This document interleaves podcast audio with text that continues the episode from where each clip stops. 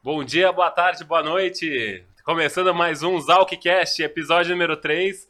Falar de um tema que eu gosto muito, que mudou minha vida recentemente, que foi estudar fora do Brasil. Eu sempre tive esse sonho. E, pessoal, queria convidar vocês para esse episódio. Episódio número 3 trouxe dois convidados para lá especiais é, que tiveram experiências fora e também são pessoas que admiram muito a carreira deles e como eles chegaram até aqui. E falando um pouquinho sobre o Zalcast, a concepção dele veio muito depois que eu fiz esse curso, que eu acabei de voltar de uma das principais escolas de inovação do mundo, que é a Hyper Island, lá na Suécia. É, mudou muito minha cabeça e eu percebi que eu precisava fazer alguma coisa para esse conhecimento poder chegar em mais gente. Então, é, é um tema que eu queria muito trazer aqui, que, que sorte estar com, com gente tão legal aqui dentro de casa. Então, vamos começar porque hoje tem bastante assunto, tem foto para a gente compartilhar se a gente quiser. Então, primeiro, bem-vindos ao Zalkcast. Pessoal, estou aqui hoje com dois convidados que, como eu disse, é, trabalham em empresas de tecnologia que já tiveram essa vivência fora. Vou começar apresentando aqui o Fê. Felipe, né? Começar, já começa com aquela intimidade, intimidade. toda. o, Fê, o Fê, ele trabalhou comigo em outros carnavais lá na Fundação Estudar. É, é um dos caras mais completos que eu já vi trabalhar. Poxa, o cara sabe desde codar JavaScript até fazer vendas muito bem. Então, é, o cara muito completo. Ele é viajante profissional. Eu já vi fotos dele do Iopoca e o Chuí aqui viajando pelo mundo todo. Já foi para Islândia, já foi para vários lugares. Hoje tá na Loft trabalhando ó, como analista de dados. Até me corrige se eu tiver, se tiver errado. E a experiência dele internacional foi na Queen Mary University of London. É então, Fê, bem-vindo, pode se apresentar também. Obrigado, você falou tudo. Estou é. feliz de estar aqui, obrigado pelo convite. Um prazer contar um pouquinho dessas, dessas viagens aí. Ah, é? Então tá bom, então tá bom. Beleza, bem-vindo, Fê, bem-vindo. Tô aqui com a Isa, Isabela Mack também. Isabela, Isabela Mack, que é também uma das pessoas que a Bela sempre me chamou muita atenção pela forma que ela aborda os problemas. Eu acho que vem muito da experiência dela internacional, para onde ela foi, o que, que ela fez até agora. A Bela para mim, é aquela pessoa que chega às 8 horas da manhã dando bom dia, com a energia lá em cima, tudo. Então, Bela, muito bem-vinda ao podcast. Super obrigada, prazer, todo mundo aqui. Tô muito feliz, juro, vamos conversar. Ah, é? E a Bela também é uma pessoa que teve bastante experiência internacional, viveu uma série de cursos fora do Brasil, então acho que ela vai ter bastante para a nossa roda de bate-papo aqui. Então, gente, para quem não me conhece, eu sou o Léo, sou o host aqui desse podcast. Poxa, estamos no terceiro episódio aqui. Se você não me conhece no detalhe, assiste os outros episódios, mas eu trabalho também numa empresa de tecnologia hoje. Tive essa experiência na Suécia e fiquem à vontade para assistir os outros episódios. Se você não curtiu o canal, não ainda deu seu like, já aproveita e deixa seu like aqui para a gente começar. Pessoal, vamos começar então o bate-papo depois das apresentações breves aqui. Normal, tá todo mundo um pouquinho tenso no início ali, aquela tensãozinha no início. E eu queria começar com uma pergunta para os dois. Vou começar com uma pergunta para os dois. Me contem um pouco. Vocês tiveram experiências bem diversas ali, em experiências internacionais. Como é que é para alguém que está pleiteando ir para fora? É, como é que vocês começaram essa triagem de falar, poxa, vou escolher esse curso, vou escolher aquele? É, como que vocês se prepararam e que dicas você dão para quem, está quem está se preparando para fazer um curso fora do Brasil hoje? Legal, boa. É, vou começar. Vai lá, Fê. É, o meu, a minha história foi um pouco engraçada, assim, dando só um pouquinho de contexto do porquê, como é que eu fui para lá, né? É, eu, eu sou músico desde os 12 anos de idade é, e eu tava muito na dúvida naquela época de vestibular, e o que, que eu vou querer fazer, será que vai ser música, não vai? Achei que ia ser engenharia acústica em Santa Maria, sou daqui de São Paulo, ia para Santa Maria, no Rio Grande do Sul, acabei não indo. É, falei, tá bom, vou fazer engenharia Vamos ver depois o que, que dá a coisa da música, se vão juntar as duas coisas ou não. Então, bom. Aí comecei a faculdade e tal, engenharia elétrica, aquela coisa toda. E aí, de repente, apareceu, na época, o Ciências Sem Fronteiras, que fazia, que ela dava oportunidade pra galera fazer um curso já dentro da faculdade, mas lá fora e tudo. E me voltou essa coisa da música. Falei, será que é a hora de eu juntar? Então, pra mim, a vontade veio muito por isso, assim. Era, era algo que antes eu não imaginava, mas que quando abriu aquela possibilidade de uma coisa que não existia aqui, né? Não tem, não tem, tinha um curso parecido, acho que tem uma especialização na UFMG, mas não era um curso de graduação, uma coisa é, um pouco diferente. Então eu falei, putz, vou juntar a coisa da música. É, então foi daí que veio. Então, quando a, o Léo até comentou, então foi na Queen Mary, o curso era Engenharia de Sistemas de Áudio, né? Audio Systems Engineering. E era uma coisa, pra mim, foi juntar a, a- o mundo da engenharia com o mundo da música, né? As duas coisas que eu gostava é, ali no, no- no dia a dia. Eu brincava que minha aula era estar dentro do estúdio, tocando piano. Eu falava, caraca, que, que sonho de, de, de vida isso, né? E foi isso lá, Fê? Como é que foi lá? Foi em Londres o curso, Foi em certo? Londres. Aham. Foram dois semestres, foi em Londres e, e foi isso mesmo, assim, literalmente. Eu tive um projeto final que era compor uma, eles chamam de soundscape, né? Mas é tipo assim, uma peça de música. Aí a, meu trabalho era ficar dentro do estúdio gravando o negócio. Caraca. tipo, Que demais. o sonho de qualquer pessoa que tava, que tava nessa história, né? É, então foi muito essa a motivação. Plot twist, eu decidi que não era isso que eu queria seguir de carreira. então isso é papo pra outra, pra outra conversa. Uhum. Mas, mas foi muito legal. Acho que pra mim foi uma, um fechamento de ciclo. Entender que, de fato, eu tinha a oportunidade de trazer aquilo pra carreira se eu quisesse, de saber, de ter contato com conteúdo que não existia aqui, que não é uma coisa tão simples de você achar, sei lá, na internet e tudo. Então, acho que até conectando com a segunda parte da pergunta, é um pouco disso. De é, hoje, gente, conteúdo que não falta, né? Tanto formal quanto, vamos dizer assim, informal, conteúdo no Google, YouTube, tudo isso. Mas acho que não só pelo conteúdo que uma experiência internacional pode te trazer, mas pela vivência diferente, pela forma com que esse conteúdo vai ser passado, eu acho que é, é, uma, é uma experiência que agrega demais. Então traz muito pra gente algo que a gente não teria normalmente no nosso nossa cidade, país, etc, etc. Cara, Então, acho que muito Tem legal. mais pano pra manga, mas, mas, mas é isso. Não, eu já fui anotando algumas coisas aqui que eu vou voltar à pergunta. E até tem uma coisa que eu vou complementar, mas vou dar a palavra pra Bela, que chegou aqui também. Bela, de novo, é, conta um pouquinho que você fez. Você teve três experiências fora, não comentei cada uma no detalhe, mas você teve três processos de decisão de cursos. Conta um pouquinho como é que você se preparou, como é que o pessoal pleiteia esse tipo de coisa. Conta um pouquinho pra gente, por favor, também, Tá bom. Bela. Acho que historicamente, assim, se eu for pensar meu- na minha história com cursos e tudo mais, volta lá de trás, da época de infância. Ah, meus pais sempre foram aqueles pais que falaram: ah, férias, vai estudar, vai fazer um curso, vai fazer alguma coisa. Então, assim, eu sempre estava fazendo alguma coisa, algum curso, me envolvendo com algum tipo de projeto, enfim. Então, assim, foi muito natural no momento que eu fui para a faculdade, realmente, tipo, ah, pensar em cursos de uma forma mais. Que eu posso fazer? Ou alguma coisa que eu queira me especializar, alguma coisa que eu não tenha na minha faculdade, muito parecido com você, que eu possa fazer fora. É, e aí, quando eu entrei nesse âmbi- âmbito um pouco mais profissional, ah, foi aí que eu tive um dos cursos que foi realmente o mais marcante para mim, que foi para Israel. Então, eu fui para a faculdade hebraica lá em Jerusalém. E, assim, foi muito pensado, é, tanto na minha trajetória tipo, profissional, quanto aonde eu queria ir. Então, assim, foi uma decisão muito estruturada e uma estratégia muito bem desenhada antes de ir. Uhum. E aí, até respondendo sobre como pleitear esse tipo de curso, eu acho que é muito mais sobre isso. Tipo, você entender a sua própria história, entender aonde a sua história se encaixa. Então, assim, tem muitos cursos, que nem você falou. Hoje, tipo, conteúdo é uma coisa que você pode pegar, pô, no YouTube, você pode ler um livro, ah, mas a experiência no total, assim, é muito mais do que dentro de uma sala de aula. Então, é muito entender realmente como que a sua história se encaixa nesses cursos, ou, enfim, como você gostaria de mudar a sua história também. Acho que tem vários, vários aspectos aí por trás. Legal, legal.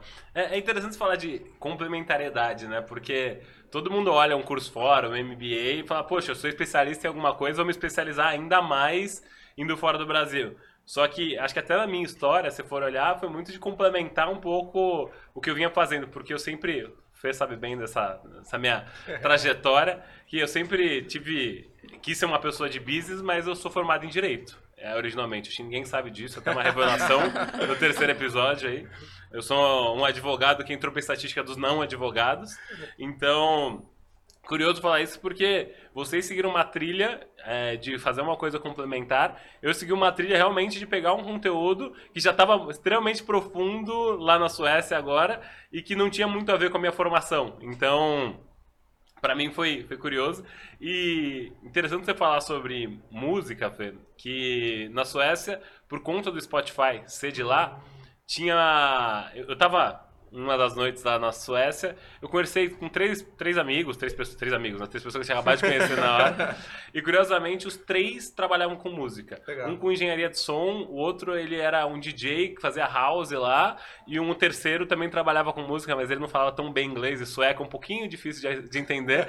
Então eu tive um pouco de dificuldade de falar com eles mas todos trabalhavam com música assim como. E a gente acha, fala, poxa, é muito difícil de, de música dar certo no Brasil. Uhum. E eu comentei isso com eles, eles. Como assim? Cara, aqui a gente vive de música, aqui é uma das faculdades mais concorridas que Sim. temos aqui, é sobre, é sobre música. Então, achei curioso você falar disso, da gente Sim. ver esse contraste que tem entre, entre locais e tudo.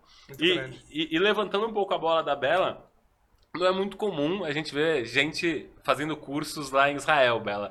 Como é que você chegou até lá? Poxa, você tinha interesse já? Você pesquisou? Você tem amigos judeus que foram pra lá? Porque a gente escuta a Bela, ela é uma não judia inserida lá num ecossistema extremamente judeu, tudo. Então, queria que você contasse um pouco por que, que te levou a Israel e por que você acabou escolhendo Israel naquela altura. Tá, acho que foi um processo. ah, vou ter que explicar um pouquinho o contexto. Claro, fica à tá? vontade, fica à Passos vontade. atrás. É, Aham. um passo pra trás, vamos lá. Saí da faculdade e saí empreendendo. E assim, acho que o- o, o ambiente de empreendedorismo, inovação, sempre foi uma coisa que brilhou muito meus olhos, mesmo antes da faculdade. Então eu sabia que em algum momento eu ia estar nesse ambiente. Tava empreendendo, mas eu sentia muita falta de alguns skills que eu não tive na faculdade. Eu fiz GV, fiz administração, supostamente você teria todos os skills possíveis para isso, mas realmente era um momento que tava muita mudança. Me formei em 2016, eu acho, se não me engano. 16, 17, enfim. Aham. A faculdade estava se reestruturando também em termos de, tipo, ah, quais aulas iam dar, enfim. E como eu estava empreendendo, eu sentia muita falta de, vamos supor, o que, que eu preciso fazer realmente para o meu business crescer? O Ou... que, que você empreendia? Conta pro pessoal aí, Bela. Pode contar pra gente, tem tempo, a gente tem tempo ainda, pode Vamos lá. contar. Ah, basicamente, eu percebi que existia um, um gap muito grande é, em São Paulo.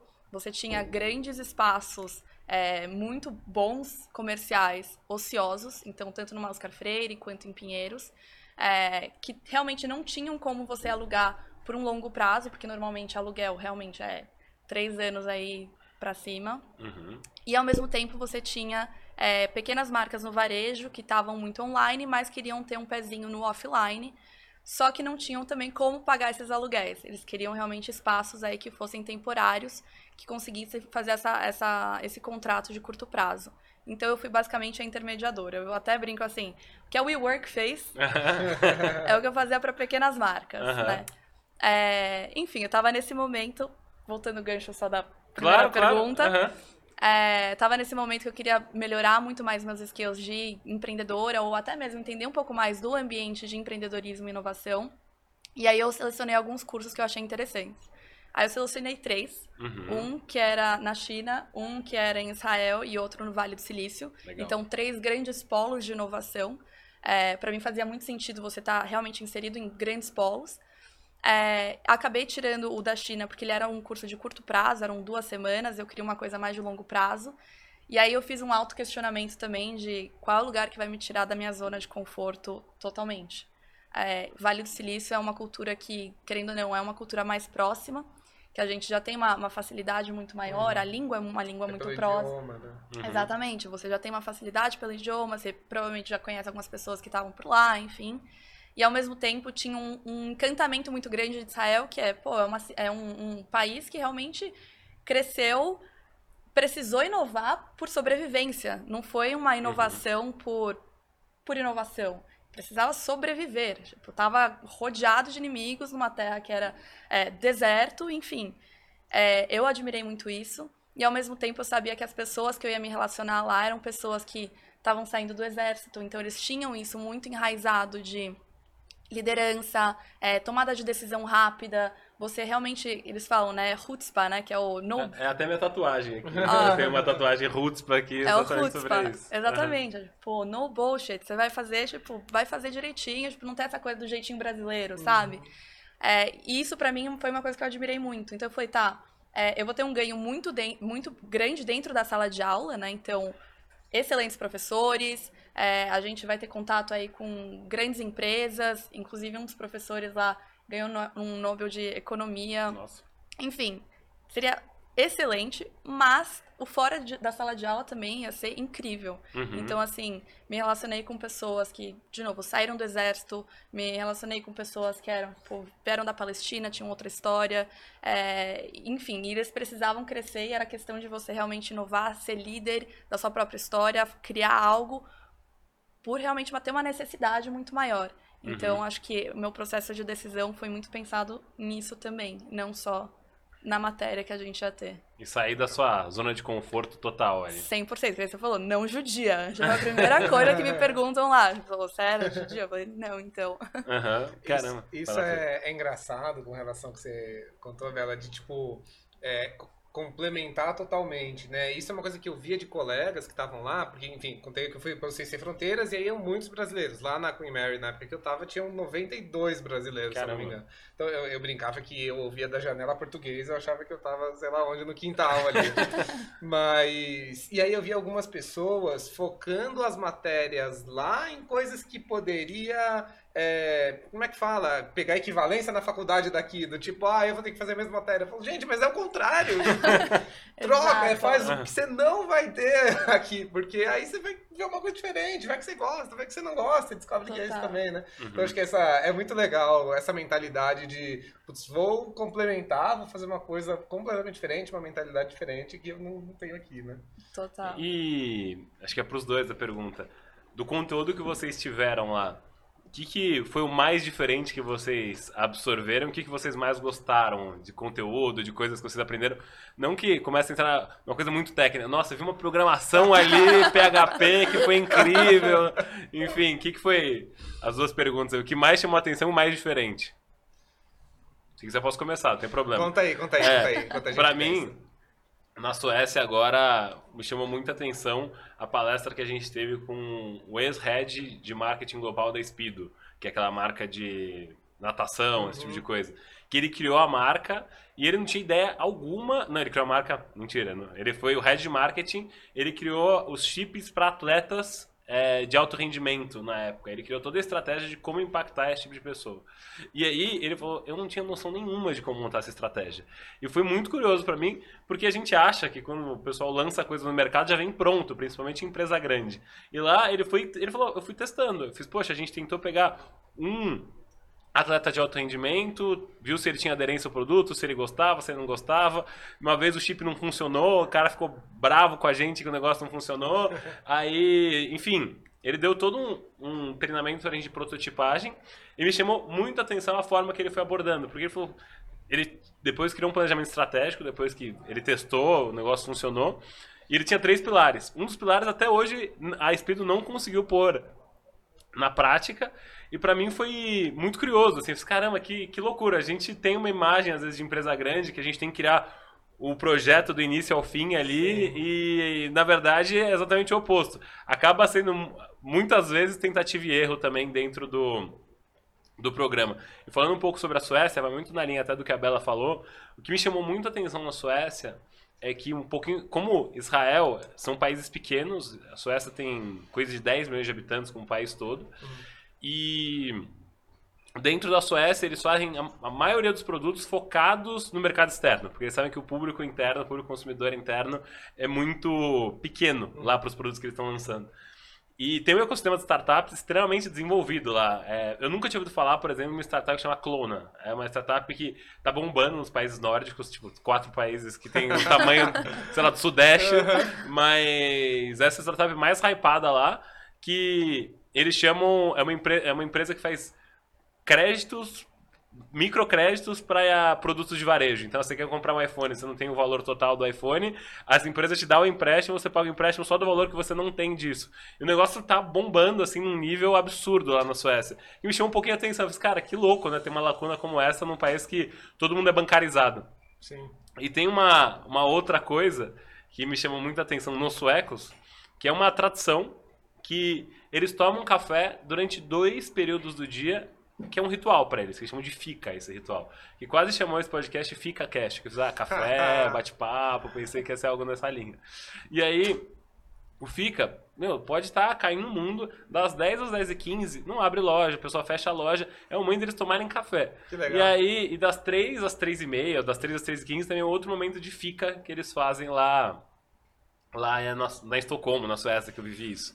E fui muito curioso, eu fiz, cara, eu até perguntei pra uma sueca que estava fazendo o curso comigo, esse curso de inovação, eu fiz, é, Asa, é, por que, que vocês tomam tanto café aqui? Eu, no, nos últimos dias, era que eu tomo café, 5, 6 xícaras por dia. Eu não aguentava mais ver café na minha frente. Os caras não aguentam mais ver café na frente aqui. Eles tomam café e aí ele falou: é o jeito que a gente socializa aqui. Se a gente não tomasse café, a gente não ia socializar. E, enfim, eu vou deixar outros pedaços da, da, da- dessa experiência que eu tive lá, mas isso me chamou muita atenção. Então, eles têm lugares para você fazer seu fica, que são os únicos lugares abertos para você poder tomar um café e você comer um negócio. É, é o Então- coffee break institucionalizado, né? Siesta, Exatamente. é. A gente chama da empresa lá de cafezinho com a rapaziada, É. então é um cafezinho com a rapaziada É com, com outro nome. que legal. Então me chamou muita atenção. E aí, enfim, se vocês quiserem comentar do que, que vocês viveram lá e acham que é legal compartilhar, Legal. Acho que foi, foi legal que você trouxe tanto pontos do curso quanto culturais, né? Uhum. Então vou tentar talvez pegar um pouco dessa linha. É, no curso, enfim, eu tava contando na parte da música, então pra mim acho que essa foi a coisa mais diferente de todas. Era o que, que você toca, Fê, hoje? Ih, tia nice. É, Principalmente teclado e piano, mas. Não, é que o Fê, gente, ele é um músico, ele toca. Se der uma gaita pra ele agora, ele nunca toquei gaita. Em cinco minutos ele tá pi, pi, pi, inventa pi, tá o rei da gaita ali. Eu falo, eu só um parênteses que a minha maior frustração é de fato fazer um pouco disso, mas eu não consigo cantar. Eu cantando, uma tristeza, uma tristeza. Bom que aqui só é só falar normal. Mas, mas é, principalmente teclado e piano. Legal. É, e aí lá a gente. Era, era literalmente isso. Eu tenho foto, depois eu não trouxe a foto é, de, eu- de eu fazendo o trabalho, mas era tipo, olha, eu tô, tô tirando uma selfie fazendo um trabalho de escola. Era tipo um piano na frente. Caraca. É, porque a matéria era isso, então eram coisas, e aí que nem a gente comentou no começo, né? Eram coisas que eu tenho, tenho banda desde 2008, então alguma coisinha eu já sabia, mas era um conhecimento prático, não era um conhecimento teórico. E aí quando eu sentei numa sala de aula, que o professor estava falando, então, o som que você ouve é uma onda assim, assim, assim. Isso, isso, isso no Brasil, você disse? Não, não, lá, lá, aham. é, porque aqui era um conhecimento prático. Então, ah, vou Uhum. tocar com a banda, vou precisar ligar o teclado aqui, a guitarra aqui. Se você ligar assim, funciona. Se você ligar assado, não funciona. Era isso que eu sabia. É, lá você tinha a teoria da coisa. Então, você começa a entender de um outro jeito, né? Acho que você solidifica o conhecimento que, sei lá, sabia de ligar aqui, desligar ali. É, então, isso pra mim, em termos de conteúdo, foi, foi muito diferente. E é, e é um pouco do que você comentou de. É, é uma coisa que não é vista aqui, não era, pelo menos, não sei hoje em dia, faz tempo que eu não pesquiso, enfim, as graduações pra entender como que tá. Mas não quer dizer que o Brasil não tem um mercado de música grande. É, é um mercado diferente, tem talvez um pouco menos de tecnologia, de, de inovação tecnológica que a gente tem em alguns outros países, mas é um mercado de música gigantesco. Sim. É, então não quer dizer que não tem espaço, é só como que as coisas se desenvolveram, né, para chegar lá. Uhum. Então acho que ver uma outra abordagem para esse assunto foi, foi super interessante. Legal. É, e, e das pessoas que compartilhavam também, assim. Então é, o meu estereótipo quando eu fui era que, nossa, vou encontrar um monte de gente que toca muito bem, que é uma galera muito louca, tá, vão formar várias bandas. E na verdade, assim, tinha a galera da banda. Tem um, um- um menino que trabalhou, que trabalhou, que estudou comigo lá, que hoje mora em Nova Orleans, to- tá tocando blues, tá aprendendo mais do blues, tá, tipo, mandando super bem. É, tinha essa galera. Tinha a galera nerd da música, assim, porque uma das matérias que a gente tinha é como que você programa sons usando linguagem de programação. Caramba. Tipo, e aí tinha essa galera que se você perguntar, não, não sei tocar nenhum instrumento, não. Mas a pessoa escrevia lá umas 150 linhas de código que criava sons, entendeu? Nossa. É, então, acho que esse estereótipo foi uma coisa que eu quebrei também, de imaginar que as pessoas seriam talvez um pouco mais quadradinhas e chegar lá é uma coisa completamente diferente. né? Legal, legal. E, e- e por que, que você largou a música, Fê? Então, você falou que virou a chave. Você falou, poxa, eu virei a chave. Vamos depois. entrar nesse, Vamos entrar nesse assunto. vamos Não, eu já levantei a bola, assunto. senão eu vou, eu vou passar pra bola. A bola pra Bela. A bola pra tá- Bela. É. Ai, ai, ai. É... Ir pra lá, pra mim, foi, foi muito validar essa hipótese, assim, porque acho que... Olha o engenheiro falando aí. É, o engenheiro falando. Não, mas é, é porque eu acho que tem uma coisa que pra mim é muito forte, como o tema aqui é um pouco de viagem, intercâmbio e tal, acho que vale comentar. É... eu não sei vocês, mas pra mim, na época que eu estava prestando vestibular, isso acho que a gente tem mais ou menos a mesma idade, então era tipo 2011. É, eu não, não, não era uma opção que passava pela minha cabeça estudar fora. Tipo, não, não é que, ah, não, eu não vou ter dinheiro, ah, não, não sei o quê. Não, não passava pela cabeça. Tipo, não existia essa opção no meu, na, na, minha cabeça, né? Então, quando eu contei aquela coisa de, ah, será que eu vou fazer música? Será que eu vou fazer engenharia? Não era algo que passou na minha cabeça a decisão de, ah, vou ficar no Brasil para prestar o Enem para fazer uma faculdade. Tipo, uhum. era o caminho natural, que, ah, você se forma no ensino médio, você presta o vestibular, você vai para a faculdade. É isso. É, então, quando surgiu Sem Sem Fronteiras, aí corta para 2014, era para mim a chance de fechar aquele ciclo na minha cabeça e falar, tá, você acha que você queria isso? Então vai ver se você quer isso mesmo. É, depois você volta aqui e descobre, né? Eu, isso, eu, o lado direito com o lado esquerdo. é, e aí, depois do, dos dois semestres, pô, foi uma experiência muito legal. É claro, contei do estúdio, aquela coisa, a parte bonita. A outra parte é, depois de dois semestres, eu, eu já não aguentava mais. Eu falei, Nossa. gente, é, isso é aquela coisa que eu gostava tanto, que eu não vinha a hora de chegar o sábado para poder tocar teclado. É, na, pra vocês terem uma ideia, na época de vestibular, eu tocava seis, sete horas de piano por dia. Estudar mesmo, sentar, estudar, fazer exercício pro punho, porque tava machucado e tal. É, o que é para mim era um prazer virou uma tarefa. Virou tipo você tem que fazer um trabalho para ter uma nota 8 para passar do outro lado, sabe?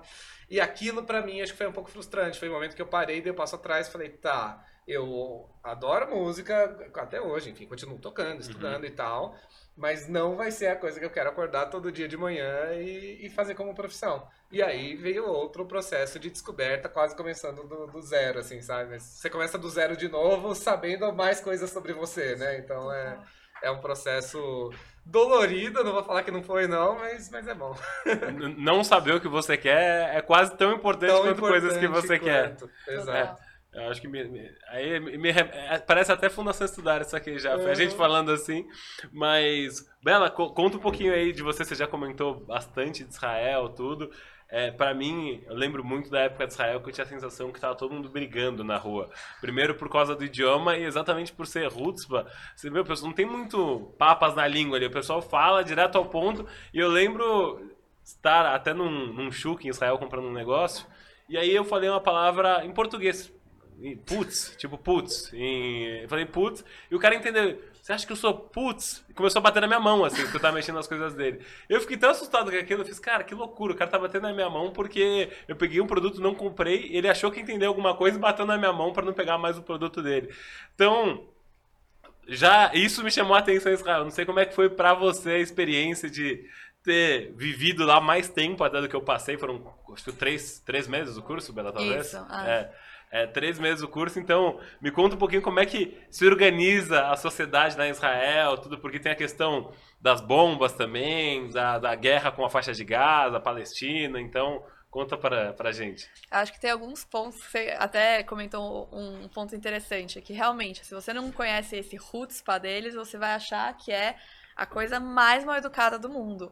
E não necessariamente é. Você começa a entender como que a cabeça deles funciona. Então, acho que assim, eu vivi muito os dois lados. Eu vivi um lado que eu batia na porta das startups, de fundos de investimento ou de empresas grandes até, é, e eles abriam as portas. Tipo, quer conhecer? Óbvio, venha conhecer. Então, assim, super é, trazendo assim uma, uma hospitalidade muito boa nesse sentido. Então, em termos assim profissionais, eles são muito abertos. Qualquer pessoa que quiser ir bater na porta de qualquer startup por lá vai conseguir, com certeza. E não tem essa coisa tipo, ah, o CEO, nanana. Não, você senta com qualquer pessoa que você quiser conversar. Isso daí é uma coisa assim que me marcou muito. Então tem esse lado da hospitalidade que não é todo lugar que tem. Vamos, vamos falar sério. Pô, às vezes para você conseguir conversar com uma pessoa que você quer, você tem que bater em 10 portas Sim. até chegar lá. Uhum. Lá não tem isso. Por outro lado, também tem algumas coisas que me marcaram, que foi uh, esse roots, às vezes, exacerbado. Uhum. Então, eu nunca vou esquecer de uma cena que eu também estava no, no mercado. Tinha... Eles estavam vendendo pães. E acho que o cara, tipo, pegou um pão, falou, tipo, ah... Tipo, ia comprar o pão, só que viu que o pão não estava tão bom. Devolveu o pão para trocar o pão na hora o vendedor pegou o pão e tacou o pão na cara do cara. Não acredita. Juro, literalmente, tacou. E eu olhei aquela cena, isso choca. Aham. Então, assim, eu, eu sempre fui ahn, criada nesse ambiente que é o jeitinho brasileiro. Bom, somos brasileiros, né? Exatamente. Vamos- Convenhamos. Então, pra mim, isso foi um choque muito grande. Ou, tipo, entrar no ônibus.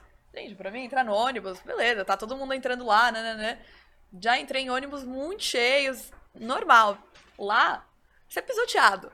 Tipo, Jura? juro, assim, se você não, não vai com tudo, tipo, esquece. Caramba. E eles são assim, tipo, Aham. pessoas assim mais de idade também fazem isso. Então assim, tem tem esse lado muito mais agressivo e sem paciência, mas ao mesmo tempo tem um lado muito ahn, desse lado da hospitalidade em si também. Caramba, e, e das empresas que você visitou, qual que chamou mais a atenção das que você conseguiu? Ou VCs que você foi? E por que que te chamou muita atenção ter ido nessa empresa aí, Bela? Eu acho que não foi uma empresa em si, Aham. ahn, mas sim o ecossistema. Então, só explicando, a faculdade hebraica fica lá no centro de Jerusalém. Uhum. É, e tudo em volta acontece do lado da faculdade. Então, os melhores VCs estão pro la- do Em lado Jerusalém mesmo? da Caramba. Jerusalém. Uhum. Obviamente, tem muitos também em Tel Aviv, né? Aham. Ah, mas tá sempre assim em torno da faculdade. Então, a faculdade em si se torna um hub. É, então, você vê grandes VCs, grandes empresas, tudo lá por perto. E uma das coisas que me chocou muito positivamente é que para ir para a sala de aula, eu passava por várias salas e essas várias salas eram alugadas de graça, basicamente, para startups de alunos que estavam começando a fazer um negócio. E não era só começando, tipo, ah, deixa eu testar aqui. Não, já estava ligando ali para cliente, já estava. Então você via esse o dia a dia dessas pessoas que estavam tracionando aí no, no momento inicial dentro das faculdades e era uma coisa super normal. Você via assim investidores chegando dentro da faculdade, então todo esse ecossistema assim interligado de fato, é, acho que foi uma coisa muito forte. E assim a gente pensa em ecossistema, quando a gente pensa nisso a gente pensa muito em ah no total, né? Mas a gente não pensa que fisicamente isso pode existir num espaço, né? Uhum. Então acho que isso me, me impressionou positivamente. É Entendi. engraçado que você, que você até citou o Vale do Silício antes. É, é- isso é a promessa do Vale do Silício, né? Do tipo que Total. você fala, ah, não, porque lá tá lá, Stanford, o Facebook, não sei o que e tal. E a, a gente não tem como referência que isso também acontece em outros lugares, né? Total. Acho que é um, um dos pontos até um, por que Israel realmente Aham. cresceu, né? De fato. É, e, e Jerusalém a gente imagina só aquela cidade com o muro das lamentações, só um monte de gente religiosa com o kippah, o cabelinho ali. Então, é curioso porque nem eu sabia que Jerusalém tinha um ecossistema tão forte. Eu pensei que só Tel Aviv era o polo de inovação, Haifa, né, que são as principais cidades lá. Curioso a Bela falar isso. E até no livro lá do Startup Nation, que acho que é o livro mais famoso, né, que fala sobre Israel, é, Israel tem mais empresas listadas na bolsa da Europa do que todos os países da Europa juntos. Então, quando eu soube disso, eu fiquei tentado, até na hora que eu estava escolhendo o curso agora recente, se eu iria para Israel ou para para Jerusalém ou para Tel Aviv. Não, na verdade Jerusalém não estava no meu pipeline, mas assim, se eu ia para Tel Aviv ou se eu ia para algum outro canto. Então, isso sempre me chamou muita atenção, que como a Bela falou, é um país que sempre está brigando em guerra e mesmo assim consegue se desenvolver muito por conta do governo israelense também, que tem um incentivo muito forte lá do governo israelense. Eu acho que até legal contar, eu fiz uma viagem pela comunidade judaica que foi para fazer a Marcha da Vida, que terminava em Israel. Então a gente fez toda uma preparação antes de fazer essa viagem. E um dos bate-papos que mais me chamou a atenção antes de tudo, é, antes de eu ir viajar, que a gente tinha uma preparação de quase seis meses antes, foi uma conversa com um ex-agente do Mossad, que é o serviço secreto é, de Israel. E ele falou, exatamente por todo mundo ser do exército, que todo mundo tem segredos que não podem ser revelados lá em Israel. Então, para mim, é, aquilo me marcou muito porque ele contou toda uma história, que ele ficou 40 anos sem poder contar essa história para ninguém, que era de uma, uma missão feita lá em Israel.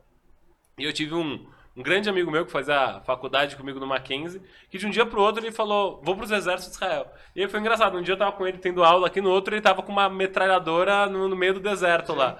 E aí o Daniel voltou, até abraço, Dani, se tá assistindo esse podcast.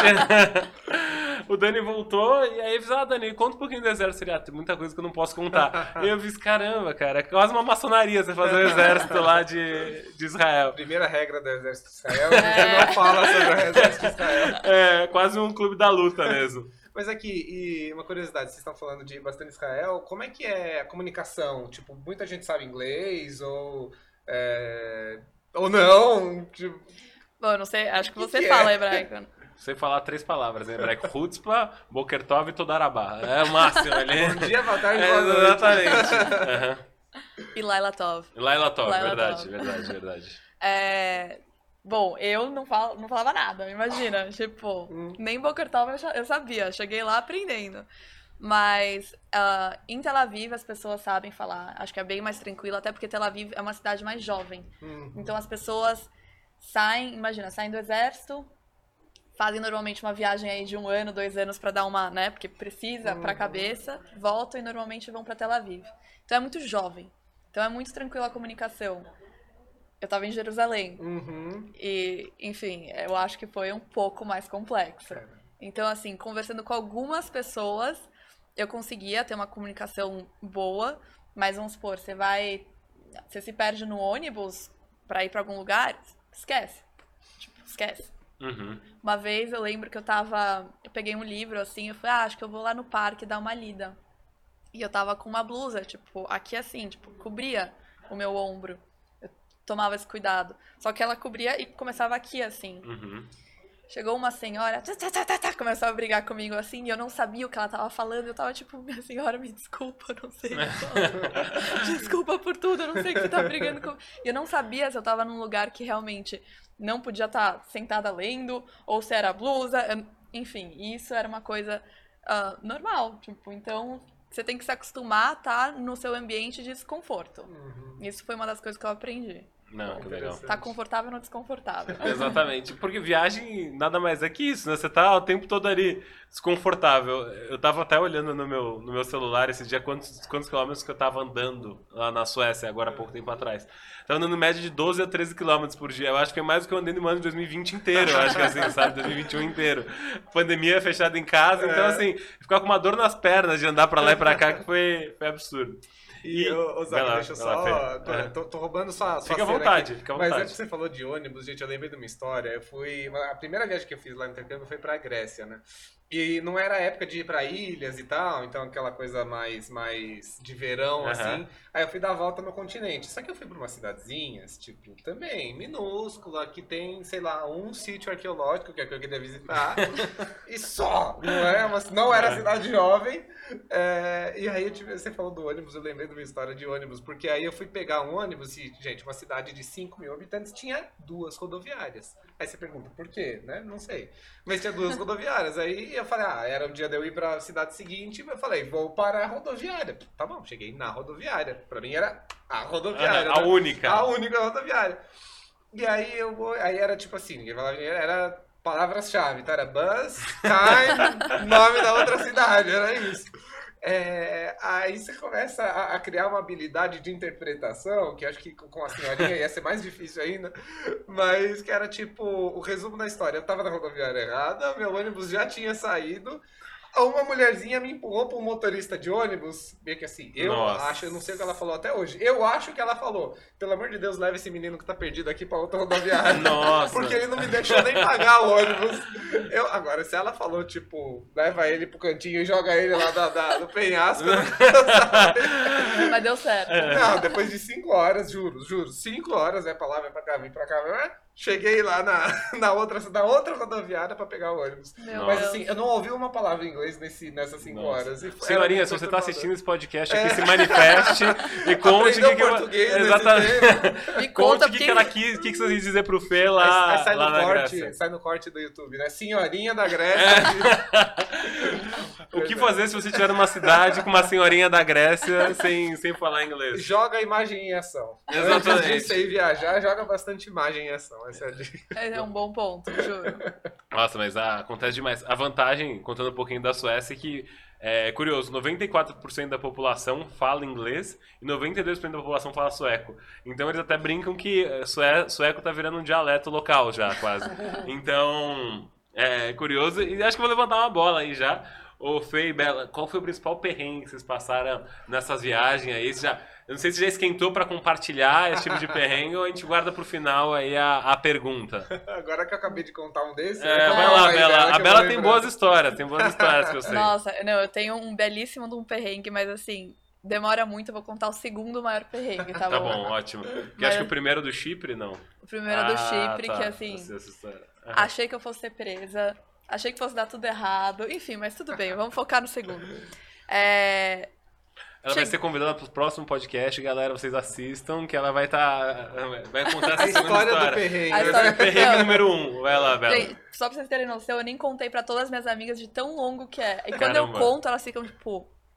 Não. Não, é que vai piorando. O perrengue dela vai piorando. Já escutei É. essa história. Vai lá, Bela. Conta Bom. aí seu segundo perrengue. Vamos lá, o segundo perrengue. Cheguei lá e eu falei, de novo, quero aproveitar tudo. Tanto o, o dentro da sala de aula quanto fora da sala de aula.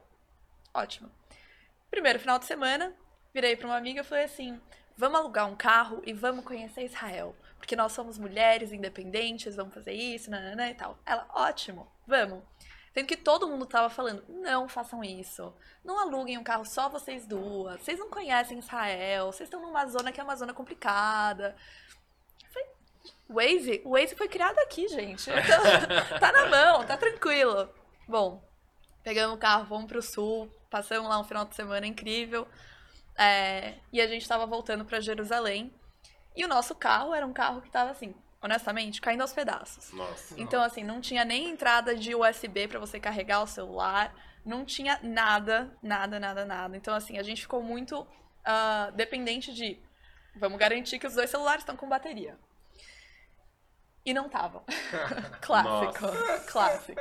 Então, assim, um já tinha acabado a bateria, outro tava, sei lá, com 20%, e era o Waze que tava lá. A gente precisava voltar pra Jerusalém e não tinha um carro na estrada. Bom, imagina, deserto, deserto, deserto, deserto, você mal vê um posto, mas vamos que vamos. E aí chegou uma hora que a gente começou a ver várias placas, e a gente não entendia nenhuma das placas, e as placas começaram a ficar só em árabe. Nossa. E a gente foi passando por vários checkpoints, vários, vários, vários checkpoints, e a gente, assim, você tem que passar por vários checkpoints em vários momentos da viagem. Então a gente achou que eram os normais. Nada demais. E aí, a gente chega, começa a achar estranho que, assim, até o, o rádio do, do carro, só música árabe. E, tipo, gente, que estranho. Eu acho que essa região aqui, né? Ah, mas tudo bem, o Waze tá mandando.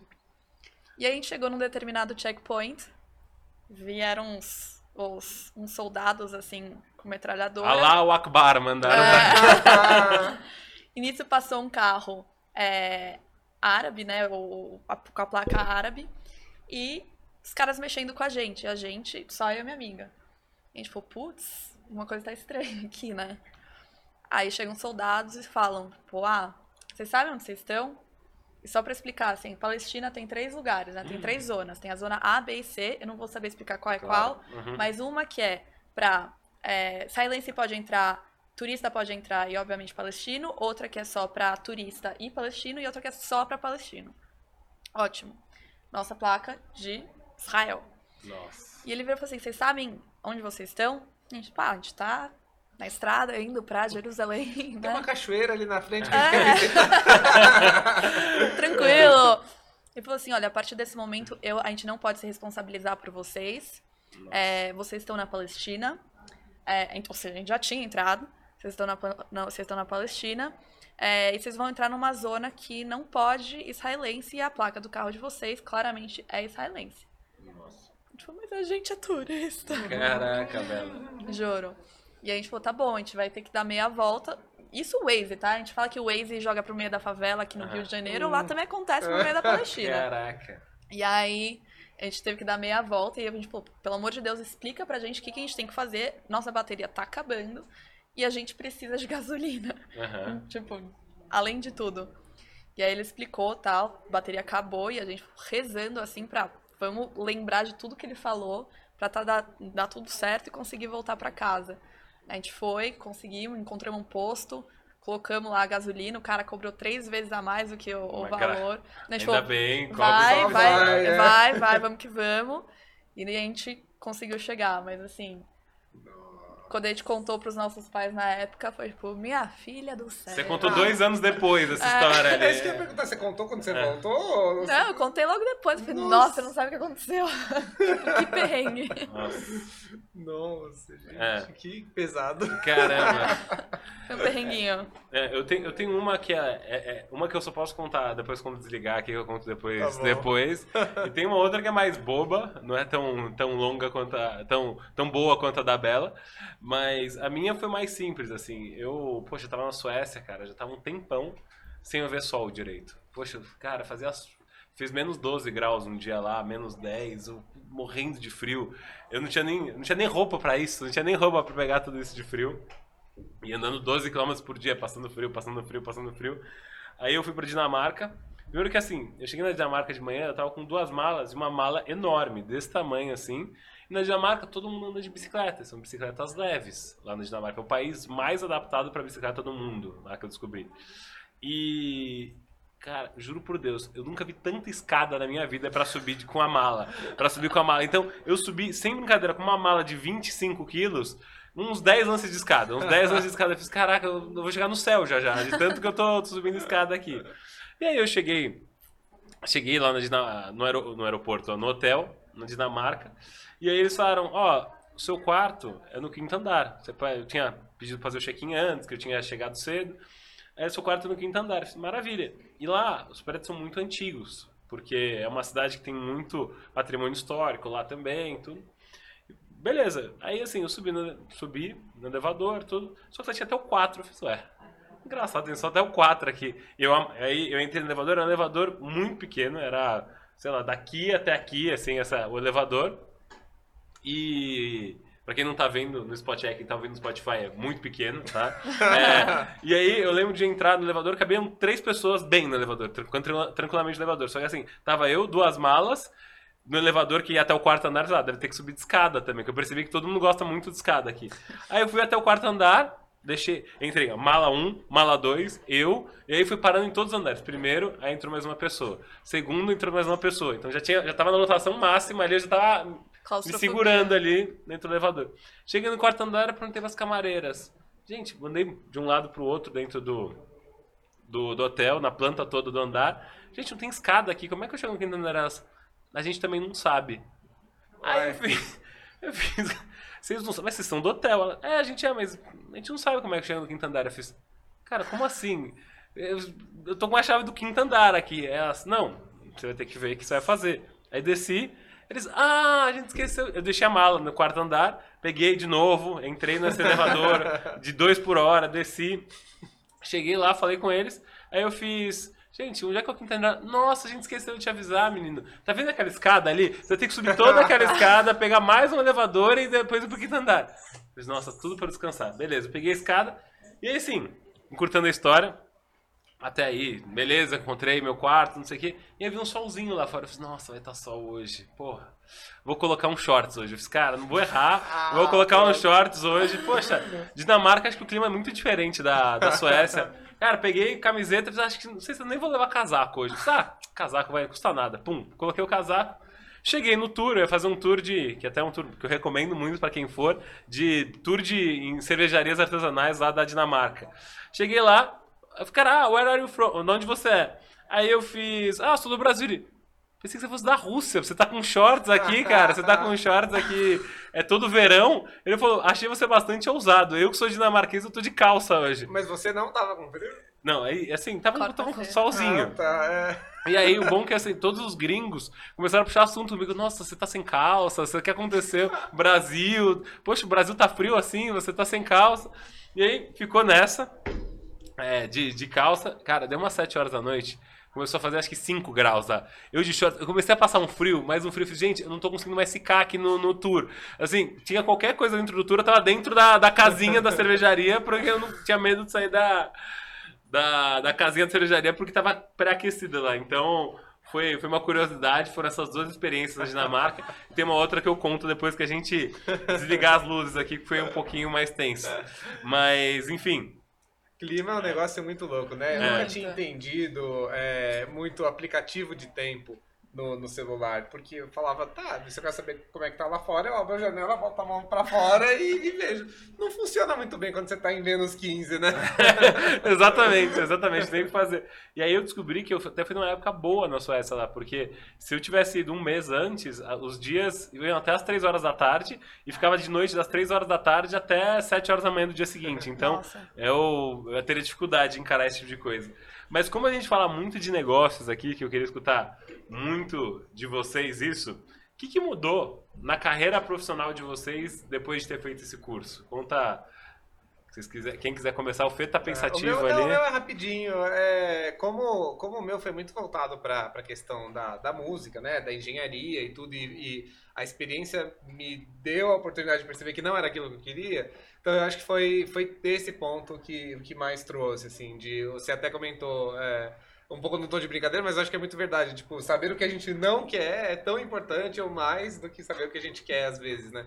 É, então, para mim, foi essa, foi essa a principal virada de chave. Tem uma parte curiosa, é que lá eu fiz uma matéria de é, algoritmos de machine learning, de dados, Olha. que foi, enfim, perto de onde eu acabei indo parar hoje em dia trabalhando com Analytics. Então, é, era uma coisa, tipo, que eu tava muito despretensioso lá. Falei, ah, vou pegar essa matéria aqui, porque não tinha mais nenhuma de música, eu juro, era isso. Tipo, não tinha mais nenhuma de música. Eu falei, ah, vou pegar esse negócio aqui de dados, sei lá o que, que é dados, vamos ver o que, que dá aqui. E, enfim, acabei me, me, vindo parar hoje em dia no, no, no mundo dos dados. Então, acho que é, de coisas um pouco despretensiosas saem alguns, alguns resultados interessantes. O Steve Jobs fala isso, né? Tipo, connecting the dots. Às vezes você faz uma ah, é coisa verdade. que você não tem nem noção, mas lá você olha no futuro, você olha pra trás. Olha pra trás, é. Tá aí um exemplo. Total, total. Mas é isso.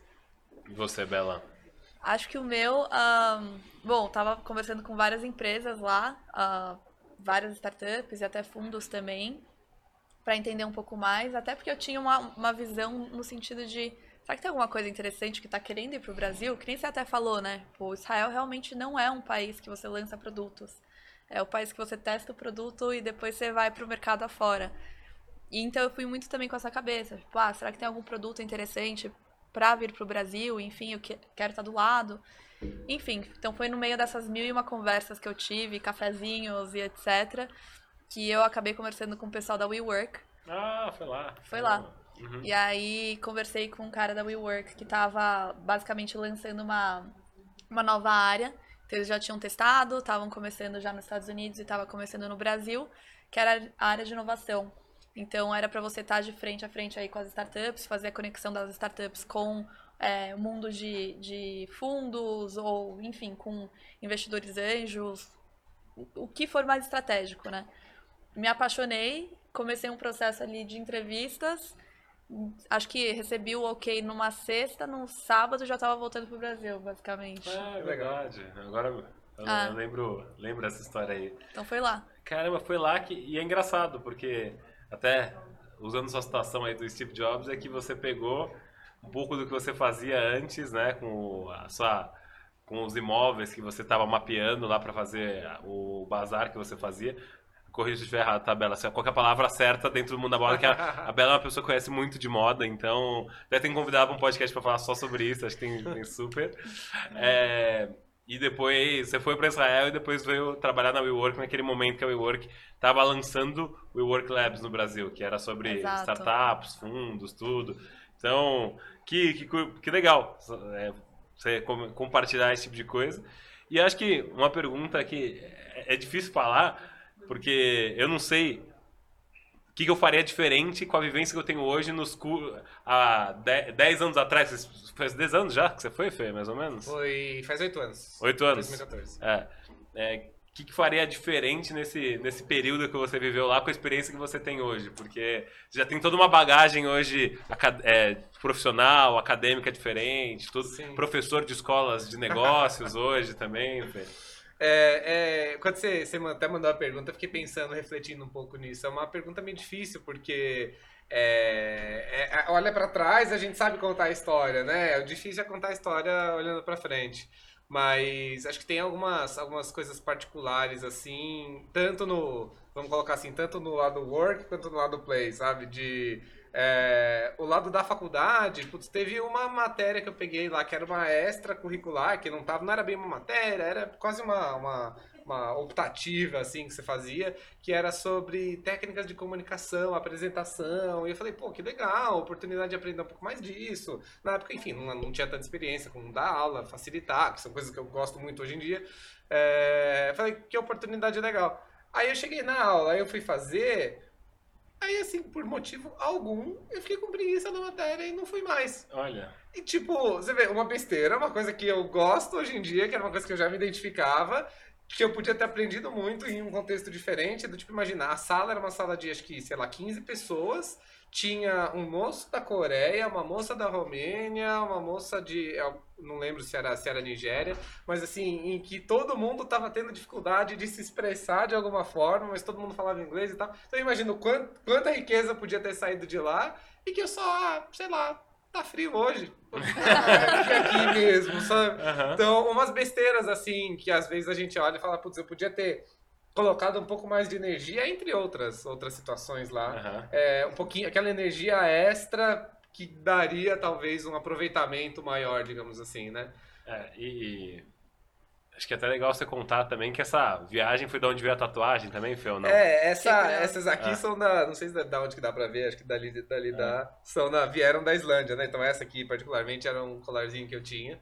É, e aí ele, uma das viagens que eu fiz foi pra Islândia e aí ficou, enfim, comigo depois o, o símbolo na cabeça que aí veio, veio daqui. O que quer dizer, Fê? Então, são runas de proteção. Então elas vêm de é, da época que ainda tinha um pouco da, da cultura viking, tá? mas já eram já era um povo cristão e aí eles usavam esses símbolos para navegação, para proteção, para proteção nos, nos navios. Que legal. É, então era uma, é uma história super legal lá, que veio de uma das viagens, né? Que eu acho que é um pouco do, do lado do lado play que eu teria feito diferente. Você Aham. falou que eu via viajante profissional, eu, eu era pelo menos do- da, da turma que assistia às aulas. Tinha galera que tava lá que toda, toda, toda, toda semana tava num lugar diferente. Falando, gente, eu não tenho nem dinheiro com a bolsa pra tudo isso, nem pelo menos alguma coisa eu tenho que estudar aqui, né? Mas acho que eu teria aproveitado um pouquinho mais, assim, muitos lugares que eu quis conhecer e que também foi tipo, ah, esse fim de semana tô com preguiça, vou só aqui ficar Foi em quase um ano, Fê. a- Foi os 11 seus- meses, é. 11 Foi, meses. Eu só voltei um mês antes por causa da a faculdade aqui ia começar as aulas em, em agosto. E aí então não dá pra ficar até setembro. Mas É foi isso. isso. Deu pra conhecer muita coisa, viajar muito e tal, foi muito legal. Mas sempre fica aquele gostinho de, não, eu podia ter guardado 20 libras a mais pra eu fazer tal passeio, sabe? Aham, tá certo. É. Acho que do meu lado. hum, Uma boa pergunta, na verdade. Eu até fiquei reflexiva também. Mas o que eu faria de diferente. Hoje em dia eu não me arrependo e acho que assim. Foi do jeito que foi, foi da melhor forma que foi, tá? Uhum. Então, nesse sentido, não é um, um arrependimento. Mas seria assim: se alguém me perguntasse, ah, o que, que, que, que você poderia fazer? O que, que eu poderia fazer diferente, assim, enfim. Uhum. Acho que eu falaria, olha, ahn, você já está em Israel, já fez o curso, enfim, ah, aproveita um tempo para ver se você não tem encontra alguma oportunidade de trabalho, às vezes na Europa, às vezes, enfim, lugares diferentes também, que também te tirem da sua zona de conforto ah, no âmbito profissional, porque acho que é muito, assim, sabe que nem você falou, tipo, ah, a gente faz o ensino médio, vai pra faculdade, já tem aquele, já tá tudo meio que pensado, e você nem questiona duas vezes. Uhum. Eu acho que às vezes a gente pode se questionar duas vezes se de fato a gente volta para o Brasil para trabalhar ou não, enfim, acho que tem várias oportunidades em vários lugares incríveis e às vezes você pode encontrar uma delas. Mas não me arrependo, adorei ter vindo para o Brasil, adorei o Work, acho que foi uma experiência incrível, mas acho que eu pensaria dessa forma hoje em dia. Legal. Não, legal. É, é, acho que o meu foi quase 20 dias que eu voltei, né? 30, mais- um mês, um mês e pouco. Mas tem uma coisa que eu, eu queria ter assistido até antes, essa série, que é uma série norueguesa, que hoje é um, um dos principais fenômenos culturais dos países nórdicos hoje, que ela chama Scam. Scam. É, é- eu nunca tinha ouvido falar nela, mas assim, no curso, você fala de esquema com qualquer pessoa que mora lá, todo mundo, caraca, nossa, esquema. É como se fosse rebelde, acho que é talvez aqui no Brasil. E por que que é muito interessante? Eu tô falando de uma coisa que eu me arrependeria, mas falando de alguma coisa que acho que talvez eu, eu gostaria de ter visto esse curso, esse, essa série antes. Porque essa série, é, eles pegam jovens. O produtor da série ele ficou seis meses viajando na Noruega para pegar pessoas que sejam. que representem muito bem a cultura norueguesa. Então, jovens que representassem a cultura norueguesa. E aí ele encontrou essas jovens. E aí, o que foi o mais legal dessa série? Eles fizeram uma página na rede, no Instagram, nas redes sociais, para cada uma das personagens da série. E aí, se acontecia alguma coisa às 5 horas da tarde na série, sabe? segunda-feira, às 5 horas da tarde, aconteceu algo. Ela. Eles soltavam um episódio na página da personagem que aconteceu isso às 5 horas da tarde na segunda-feira. Que legal. Então, assim, Que legal. algumas. É, é curioso que a- as personagens hoje têm mais seguidoras que as atrizes que participaram da série. E cada temporada da série é sobre a visão e a vivência dessas personagens dentro da escola que elas tinham. Então, assim, a série é incrível. Eu assisti é, duas temporadas no meu voo, mas eu queria ter terminado de assistir, porque representa muitas coisas, como é que é a dinâmica da cultura noro- norueguesa e nórdica lá. Então, assim, super recomendo. Dá pra baixar em alguns, em alguns lugares aí a, a, a série. E é, e é muito curioso, que tem muita coisa que... Por exemplo, o Fika, que eu comentei, eles fazem muito Fika, apesar de ser uma coisa sueca, é, tem um pouco isso na, na Noruega e na Dinamarca também. Então, assim, a série é, é incrível e é um fenômeno cultural. É, me estranha a gente não, não sabe, nu- nunca ter, ter ouvido falar assim, no Brasil de Sim. ter tão grande a Scam lá. Então, vale muito a pena. Deixo como recomendação, acho que vou deixar no YouTube a recomendação da, da série aqui. E. E, Zó, que é legal você, você falar disso. É uma coisa que eu lembrei de, da parte cultural, é, e que a Bela até comentou, é pesquisar antes. E eu vou, eu vou falar assim, do outro lado do tipo, gente, eu não sabia quase nada do que eu ia encontrar. E de tipo assim, sei lá, tava, na época eu tava passando Sherlock. E aí tinha amigos, não, porque tal cena de Sherlock foi filmada aqui nessa ponte. Eu, claro.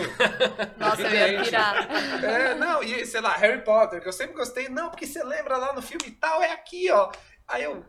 Ah, agora que você falou, até parece, ali não tô vendo ninguém voando. Mas? É, e tipo, eu acho que tem os dois lados, assim, então não, não, não é nenhuma dica o que eu deixo, mas é tipo, eu fui sem pesquisar quase nada. A minha escolha da Queen Mary, tipo, eu falo que foi uma das melhores coincidências que aconteceram na vida, porque eu adorei, foi a melhor faculdade, mas foi tipo assim.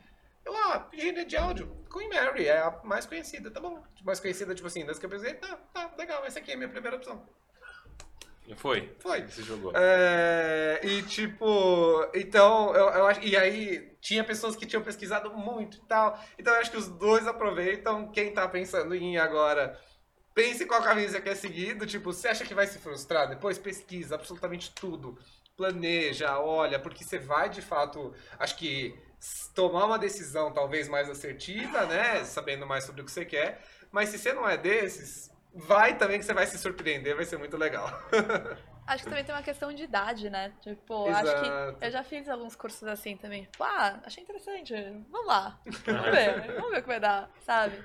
Acho que também, não sei, fase de vida, momentos diferentes. Acho que tudo também acaba moldando como você pensa e escolhe um curso. Total. É, e E funciona, tudo funciona. Tudo? Exatamente, É. exatamente. Ou- ou- Parece que o, o cosmos conspira pra você É. fazer alguma coisa que esteja de acordo. Ou senão a gente fica mais atento aos sinais durante esse curso, porque a gente tá querendo escutar algum tipo de coisa, fazer algum tipo de. é, viver algum tipo de momento diferente lá. Então, cara, pra mim. É, foi engraçado, eu fiquei 15 dias lá, esse podcast nunca teria saído se não fosse o curso que eu tive lá, que eu vivi na Suécia agora recentemente. E aí, gente, é, acho que a gente já tá dando quase uma hora de conversa, nem parece já. É, queria trazer para vocês é, se, se tem alguma coisa que vocês não falaram que vocês gostariam de falar agora e começar a realmente já é pra parte da despedida do podcast, por incrível que pareça. Paulo, é isso mesmo? Já deu uma hora de conversa ou não? Já passou? Produção já falou. É, já falou pro, ponto que- produção no ponto aqui, depois já passou uma hora. Então, é, exato. Então, assim, é mais alguma coisa que vocês não disseram para quem tá se planejando, querendo viajar, ou quer dar uma lavada no currículo, fazer uma coisa muito legal pro currículo aqui que vocês tra- querem trazer de dica. E também considerações finais pra gente ir fechando o podcast também. Legal. O Zalkcast. É, o Zalkcast. É. Vou contar duas coisas. Uma, eu acho que é mais reforçar uma coisa que eu comentei mais cedo, que era. é, talvez para algumas pessoas que estejam ouvindo, assim como era para mim há um tempo atrás, essa possibilidade nem existia, né? E hoje, com, de novo, conteúdo, oportunidades de bolsas de estudos que a gente tem, então várias organizações, vários programas, seja dentro da faculdade ou dentro de empresas, enfim, é, até mesmo financiamentos existem, então é, existem, existe hoje um mundo de oportunidades muito maior do que existia há uns anos atrás, então acho que o primeiro passo é saber que isso é possível e coloque de fato isso como uma possibilidade para sua carreira, para é, um próximo passo, talvez acadêmico e tal. Saiba que faz sentido e que isso pode trazer muito, né? Muito aprendizado. É, e, ou seja, não deixe de considerar isso como algo que pode vir. É, e a segunda coisa que eu brinco muito é até é uma coisa que a gente é, explorou pouco, mas falando de idiomas. É, eu só falo inglês e arranho um pouquinho no italiano por causa da família, mas eu brinco que, dado tanto de número de pessoas que falam inglês no mundo, é o número de pessoas que você passa a poder conhecer quando você sabe falar inglês, né? Então, putz, se isso não é argumento suficiente para aprender um idioma, eu não sei o que, que é. Imagina você poder ouvir as histórias, você poder ouvir a vida, o que, que aquela pessoa passou. Então, acho que a possibilidade de abrir essa cabeça é, é o mais que argumento suficiente para aprender um idioma e, e, também se mergulhar nessa, nessa aventura. Acho que eu vou adicionar só um ponto, mas você falou isso eu lembrei. Acho que assim, mantenha boas amizades também. Porque acho que tem muitas pessoas que voltam pro Brasil e, ah, tá bom, foram pessoas que eu conheci lá e acabou. Tipo, não, se esforce. Tipo, se esforce para tipo, manter boas amizades. Se esforce, tipo, para manter essa relação viva. Eu tenho, assim, amigas que eu considero super amigas, que eu conheci há mais de 10 anos em cursos lá fora. E, inclusive, assim, a história do Chipre, por exemplo, eu fui para casa de uma amiga do Chipre, que a mãe dela é russa, o pai é ucraniano. Então, também, assim, manter bons relacionamentos também te traz muito uma vivência, também te abre muitas portas para você conhecer realmente histórias que são muito fora e muito longe da onde você está vindo. Então, acho que essa seria a minha dica. Não, legal. Não, é. Gente, acho que vocês resumiram muito bem, assim, de você e eu acho que quando você está viajando, você se abre muito pro novo, num geral, assim, para coisas que você não viu, coisas que você não conhece, história de países que você nunca vai ter conexão às vezes. Então, é, para fechar, eu eu tava prestes a entrar no jogo da Suécia com a República Tcheca e eu tava comendo um hambúrguer lá e do nada o cara, eu comecei a falar no telefone com a minha irmã, acho que do Brasil. E aí o cara virou pra mim e falou, Italiani, Bambini. Ele pensou que era italiano.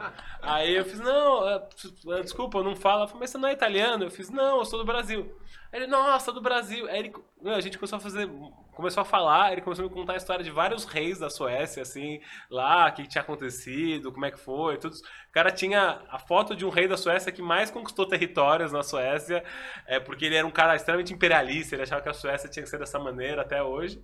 E me marcou muito essa conversa que eu fiz amizade com um cara completamente aleatório lá. E a gente foi pro jogo, pro jogo juntos. A gente entrou no estádio juntos depois, ficou conversando sobre o Brasil, sobre a Suécia. Então foi muito curioso. E, e acho que acho que vocês todos viajaram sozinhos também, que acho que é uma outra coisa interessante. Eu nunca tinha viajado sozinho para fora. E o quanto a gente se coloca em situações que se a gente tivesse nossa nossa nossa casa com os nossos amigos, a gente não se colocaria aqui. Então, é muito a dica que eu quero dar para todo mundo se aventurar. Fala, meu, se joga, se não é para Suécia, para Londres, para Israel, meu, para Argentina aqui do lado, para o uhum. Chile. Essas vivências, mesmo que curtas, mudam muito a nossa vida. Então, é realmente falar disso, fora as exposições que eu fui, os melhores museus do mundo. Eu tive um guia muito bom que fez o curso lá também na Suécia, que foi o Caio. Abraço, o Caio, você deve estar assistindo aí. Então, pessoal, Queria agradecer mais uma vez a presença da Bela e do Fê aqui no Zalcast. Poxa, Passou tão rapidinho hoje, um tema tão gostoso de falar de viagem, de é. É, vivência, esse tipo de coisa, que nem pareceu que foi. Acho que deu uma hora e vinte já de podcast quase. Dava então, pra mais conversa. Né? Exatamente, né? dava pra fazer. Eu chamo pra parte 2, então a gente grava a parte 2 daqui um pouco. Então agradecer a presença de vocês. E pessoal, quem, de novo, não assinou agora no YouTube, chance de, a última chance de dar um like, de assinar aqui no YouTube, seguir a nossa página no Instagram do Zalkcast e Obrigado mais uma vez pela audiência de vocês. Até o quarto episódio, que vai ser sobre espiritualidade e negócios. Vai ser gravado na terça e na quarta-feira ele está no ar, se tudo der certo, se a internet de casa ajudar. Então, é isso, pessoal. Obrigado. Um abraço a todos. Valeu. Tchau, tchau, gente. Prazer. Valeu. Valeu. Acabou?